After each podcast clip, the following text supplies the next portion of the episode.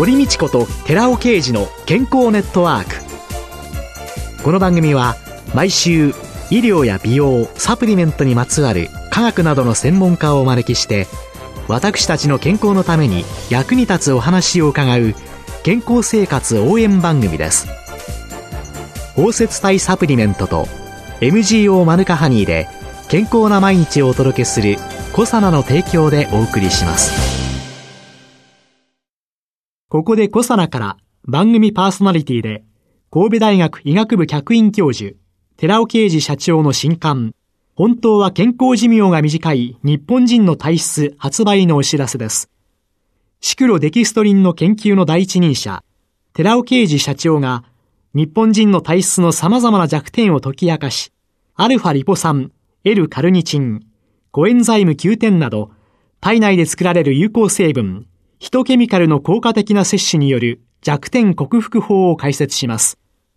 寺尾啓二小佐奈社長の新刊、本当は健康寿命が短い日本人の体質発売のお知らせでした。こんにちは、堀道子です。今月は快眠セラピストで睡眠環境プランナーの三橋美穂さんをゲストに迎えて、睡眠と健康テーマにお送りします。どうぞよろしくお願いします。はい、よろしくお願いします。まあね、あの健康のために睡眠大切だとね、多くの人は実感されてるんですけれども、さてさて正しい知識っていうのは、どうなんでしょうかね？皆さん持ってらっしゃいますかね？割とね、最近はあの睡眠に関する本も多いですし、情報もたくさん出てはいますが、逆に情報がありすぎてわからないっていう方も増えてるかもしれないですね。ねインターネットなんかでね、はい、睡眠とか快眠とかね、ええ、真逆の情報が出てきたりとか、しますものね。ええ、宮橋さんは、ご著書、睡眠メソッド100の冒頭で、スムーズな眠りにつくための4つのルールというのを提唱されているわけですけれども、はい、まずこの4つのルールについて、一つずつ教えていただいていいですか？はい。まず一つ目は、体内時計を整えることです。体内時計って24時間より少し長い周期で設定されていますので、えー、毎朝毎朝同じ時刻に起きて、その体内時計をリセットし直すってことがすごく大切です。それが不規則な生活で、例えば、平日はね、会社があって決まった時間でも、休日に遅くまで寝ていることで体内時計を乱してしまうことが、月曜日になかなか起きられないとか、ブルーマンデーの原因になったりもします。あら、休日にね、はい、寝だめしよってお考えの方、はい、それは間違いですよと。そうですね。いうことなんですね。要は、国内にいながらも体の中が時差ボケ状態になってしまうので、だから起きたい時間になかなか起きられないとか、夜になっても眠くならないとか、胃腸の調子が悪いとか、そういう方結構いらっしゃいますね。体内時計を整えるのがとても大切。はい。で、じゃあ体内時計ってどうやって整えるんですか？毎朝同じ決まった時間に起きることと、はい、あとですね、朝起きたら太陽の光を浴びて朝食をとるっていう、この一連の流れで体内時計は整っていきます。朝、決まった時間に起きること。はい。そしてお日様を見ること。はい。そして朝食をとること。はい。朝食をとることもセットになるんです。そうなんです。体内時計って体の中に、全身の中にたくさんあって、一番強力な親時計は脳の中にあります。で、その親時計をキュッと前に進めてリセットさせる役割があるのが太陽の光です。うん、明るい光を浴びると親時計がリセットされるんですが、それ、プラス全身にある子供の時計を親時計にピタッと揃える役割があるのが朝食なんです。うん、朝食をとって胃腸が動くことで全身の体内時計がバランスよく整いますので、毎朝同じ時間に起きて光を浴びて朝食をとるっていう、この流れが大事ですね。というのが体内時計を整えるという一つ目ですね。はい。じゃあ二つ目は？二つ目は日中は活動的に過ごすっていうことです。まあこれは単純ですけど、昼間活動的に過ごして、しっかり疲れていることが夜の睡眠の必要性を高めますので、疲れに比例して眠気は強くなっていきます。ですから、まあ軽く運動したりですとか、あと気をつけてほしいのがですね、夕方以降にうたた寝しないことです。例えば、帰りの電車の中ですとか、あとは、夕ご飯食べてテレビ見ながら嘘嘘なんてしてしまうと、そこで疲れが減ってしまうので、いざお布団に入って寝ようとした時に眠気が来なくなってしまうんです。じゃあこれ動けない方っていうのはどうなんですかね？いわゆる寝たきりの方、活動的には過ごせませんよね。はいはい。そういう場合は、夕方以降にうたた寝をしないっていうだけでも気をつけてもらうといいと思います。じゃあ起きてる時はちゃんと起きてようよっていう。そうですね。はい。それは体を動かさなくても何か他のことで起きてる。そうですね。ということを保つということなんですね。はい、でその時に、室内にいる場合はですね、光をうまく調整するといいので、起きてる時は白い明るい光、オフィスの照明わかりますかね？はいはいはい。ああいう白い強い光を浴びると私たちは元気になって目が覚めていますから、はい、で、夕方以降、夜になったらだんだん明かりを落としていくと眠くなっていきます。ああ、じゃあ、室内の、その、ライトの明かりの質を変えてあげるというような、そうですね。昼間の状態、はい、明るい状態ってよくね、睡眠のリズム障害の時のね、はい、ライトを浴びる、なんかありますものね。はい、あります、ね、ああいうのなんかも活用してもいいのかもしれませんね。そうですね。はい。はい、それが日中を活動的に過ごすというのが2番目。はい。そして3番目は？3番目はですね、深部体温のメリハリを作ること。はい。体温というのは1日の中で1度ぐらい高い時と低い時と差があります。はい。で睡眠中は体温が下がるので、はい、その下げ方をストンとこう急降下させるためには、一旦体温をしっかり上げておくのが大事なんですね。ですから、夕方以降の軽い運動ですとか、はい、あと手軽なのは寝る1、2時間前に入浴をすることです。はい。そうするとそこで体温が少し上がりますから、その後急激にストンと下がるタイミングで眠気が強くなって、ぐっすり眠れます。下がった時に眠れるっていうことですね。そうですね。急にぐーっと下がってきたってなると、ふーっと眠くなってくるんですね。はい。はい。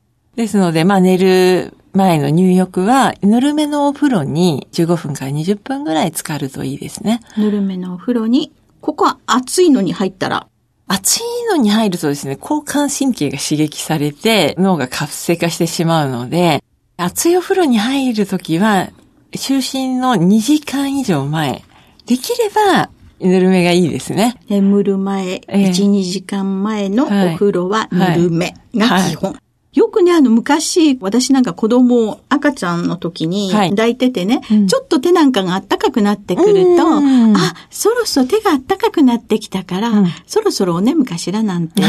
言ってたけど、はい、これやっぱり体温を下げてるんですかね？放熱してるってことなんですかね？その通りです。手足から熱を放散していきますので、体の内側の温度は下がってるんですね。はい、ですから逆を言うと、手足が冷えているっていうのは、体温が下がりきってるわけじゃなくて、内側の熱は外に出ていない状態なので、皮膚表面の血行が良くなることが熱気を良くしていきます。そうするとやっぱりお風呂に入ることによって、末梢の血流も良くして、はい、そして、まあ、放熱をよくできるという、はい。そういうことなんですかね。そうですね。で、あの、よく冷え性の人でね、うん、靴下なんか履いて寝たりとかね、えああいうのはどうなんですか？靴下はですね、締め付けがあると血行が悪くなってしまうので、靴下履くときは緩いものか、もしくは、私がおすすめしているのは、レッグウォーマーの方です。足先が出ている方が熱の放散がスムーズなので、はいはいはい、はい、ふくらはぎから足首あたりは温めて、足先は出ている方がいいですね。良い睡眠のためには、靴下よりレッグウォーマー。そうです。ということなんですね。はい。さあ、深部体温。これを下げた方が眠れるということですね。はい。深部体温のメリハリをつけるというのが三つ目のスムーズな眠りにつくためのルールの三番目でした。さあ、はい、そして最後四番目はどうなんでしょう？四番目は気持ちを整えてリラックスすることです。よく、交感神経、副交感神経っていう言葉は最近耳にすると思うんですが、眠るときには、副交感神経という神経が優位になるように、はい、でそれはリラックスすると副交感神経の働きが上手に働くんですね。うんリラックスして体が緩むと、リラックスすると体の力抜けますよね。体が緩んだ先に睡眠がやってきます。うん、ですから寝る前には、ゆったりした音楽を聴いたり、いい香りを嗅いだり、ストレッチをしたりっていうリラックスを、自分なりのね、リラックス方法を持っておくといいですね。で、それと同時に、リラックスを妨げること、緊張させることっていうのがあるので、それをやらないってことも大事なんです。それが何かって言ったら、パソコンやスマートフォンなどのブルーライト。それはまあ就寝の1時間ぐらい前に終えるようにしたいですね。あとはカフェインも覚醒作用が強いので、就寝の4時間から聞きやすい人だと7時間ぐらい続きますから、私もコーヒーを飲むと夜は眠れなくなってしまうので、夕方4時以降はコーヒーは飲まないようにしています。それからですね、アルコール、お酒ですね。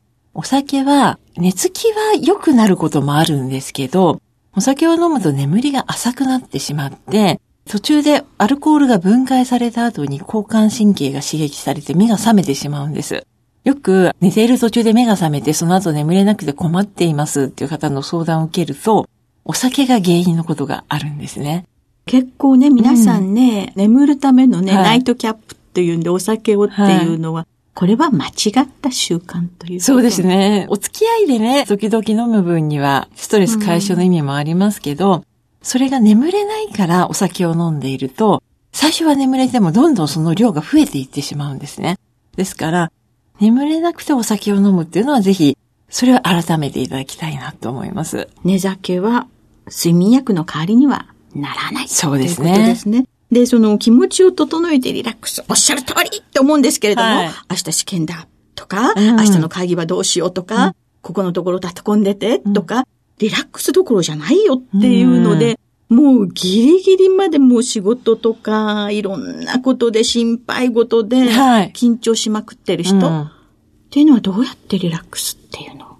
簡単なのは、呼吸法。呼吸。はい。まあ、おすすめしてるのが、4秒吸って、4秒止めて、8秒吐くっていう、448呼吸法っていうもの。448呼吸法。はい。1、2、3、4止めます。1、2、3、4吐きます。1、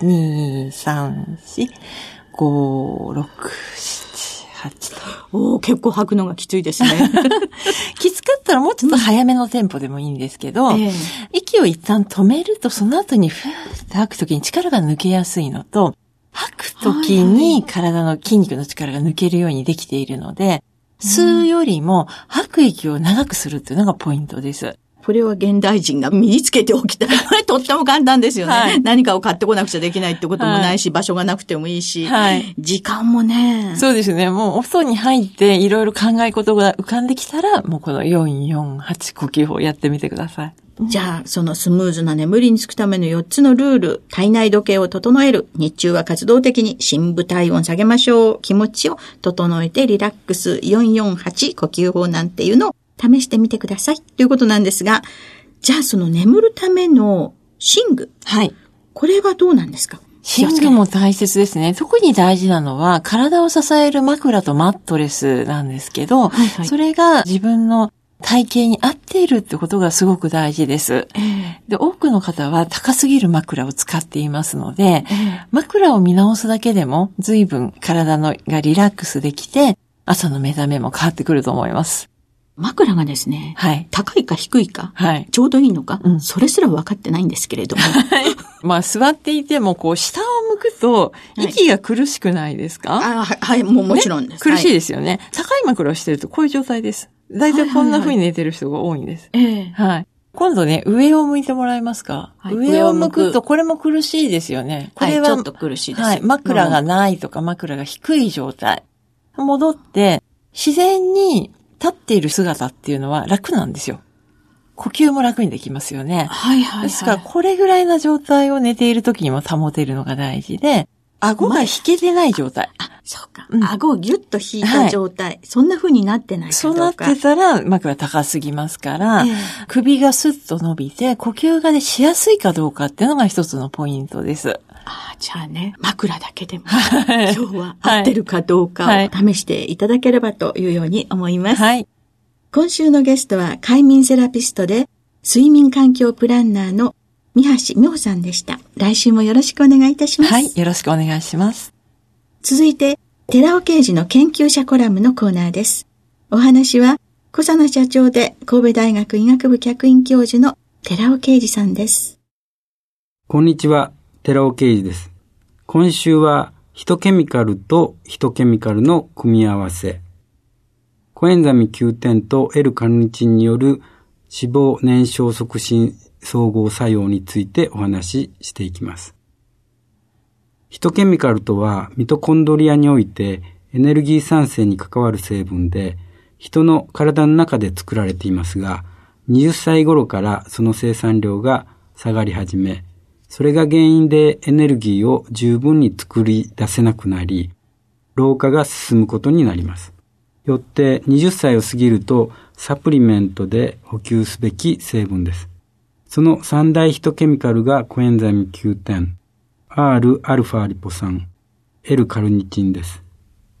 L カルニチンは脂肪を、Rα リポ酸は糖を代謝して ATP 酸性に必要なアセチルコエという物質に変換するために働き、コエンザミ Q10 は ATP 酸性の最終工程の電子伝達系で働いています。このシリーズでは三大ヒトケミカルの組み合わせによる様々な機能の相乗作用に関する報告を紹介していきます。まず、コエンザミ Q10 と L カルニチンによる脂肪燃焼促進の相乗作用です。コエンザミ Q10 はこれまでこの研究者コラムに幾度となく登場していますが、指デカレノンまたは歩酵素 Q10 として知られる高等動物に存在する歩酵素 Q の一種で、三大ヒトケミカルの一つです。コエンザミ Q10 は臨床的には狭心症、心不全、虚血性心疾患の症状改善に対して薬理作用が認められています。また、軽度から中等度のうっ血性心不全症の治療薬、高血圧症、歯周病、性癌剤や抗精神薬の副作用予防効果、そして皮膚外用剤としての老化防止効果等も知られています。これらの効果、効能はミトコンドリア内でブドウ糖や脂肪代謝によるエネルギー産生作用と抗酸化作用に関与していますが残念ながらコエンザイム Q10 による体脂肪の減少や体重の減少に対する検討はあまり試みられていません。お話は小佐奈社長で神戸大学医学部客員教授の寺尾啓二さんでした。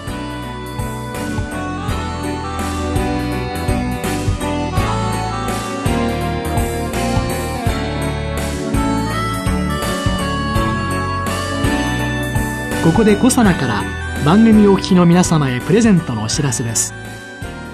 マヌカハニーを環状オリゴ糖を利用することで粉末化して配合した水でもお湯でもさらっと溶けて美味しく召し上がれるコサナのマヌカとオリゴのドリンクパウダーを番組お聞きの10名様にプレゼントします。プレゼントをご希望の方は番組サイトの応募フォームからお申し込みください。コサナのマヌカとオリゴのドリンクパウダー。プレゼントのお知らせでした堀道子と寺尾啓二の健康ネットワークこの番組は包摂体サプリメントと MGO マヌカハニーで健康な毎日をお届けする「コサナの提供」でお送りしました。